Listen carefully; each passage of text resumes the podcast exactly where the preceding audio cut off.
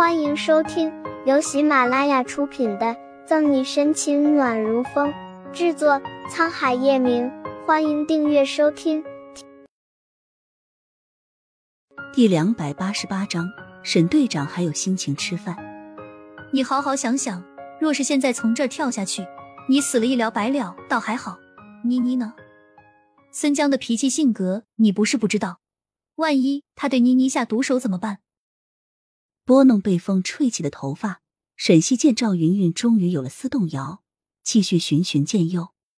退一万步说，就算孙江还念着父女之情，对妮妮还算好，但他现在三十岁未到，难保他不会给妮妮找个后妈。有继母的孩子会怎么样？不用我说，你也很清楚。说不定继母一个不高兴，就会拿妮妮出气，毒打不让吃饭都是轻的。说不定在他有了孩子后，还会变本加厉，杀了妮妮也不是。不要，不要说了。不由自主的想象到沈西说的画面，赵云云捂着耳朵疯狂的大叫着，这让他看起来也更加岌岌可危，随时都可能会掉到江里面。红乐大桥是下城最长的桥，桥下面的江水虽然看起来很平静，缓缓的流淌着，但江水深不可测，掉下去。若不及时施救，很快就会被漩涡带走。受过专业训练的谈判专家也不知是被人抢了工作不爽，还是被打脸了，一个劲的看沈西不惯，紧蹙着眉头，悄然走进沈西。沈队长，我知道你破案是一把手，但对于谈判你什么都不懂。你再这样刺激赵云云，难免他会想不开。我不刺激他，他就想得开了吗？沈西淡淡一瞥。谈判专家，谈判专家一噎，脸色通红，一时也不知道该说什么好。这时，被沈西叫去办事的谭维回来了，手上还拿着一盒冒着热气的盒饭。沈队，你要的青椒肉丝炒饭，和老板说了，没有放十三香粉。谭维气喘吁吁，弯着腰喘着粗气。什么都这种时候了，沈队长还有心情吃饭？沈西还没有接过炒饭。谈判专家就跳脚了，同时还机不可闻的咽了咽口水，闻着香喷喷的青椒肉丝味道，他的肚子也有点饿了。懒得理会谈判专家，沈西接过饭盒，打开就吃了一口，赞赏的点点头：“嗯，味道不错。”沈队长，现在是人命关天的时候，请你理性一点好吗？被忽视的谈判专家更加不悦，给谭维一个眼神。沈西就在众警察疑惑不解的目光中，向赵云云走了两步。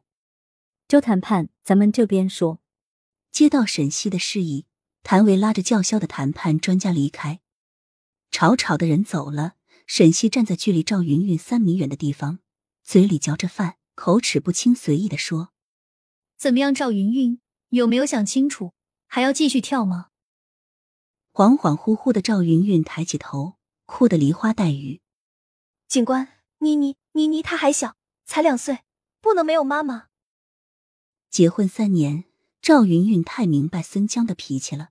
如果他今天真的跳江，那他要不了多久就会重新给妮妮找个妈妈。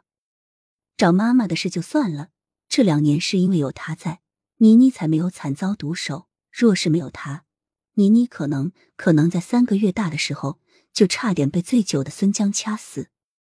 呜呜。我该怎么办？妮妮被他带走，肯定活不了的。蹲在护栏上，赵云云掩面而起，哭声让在场的人心都揪在一起。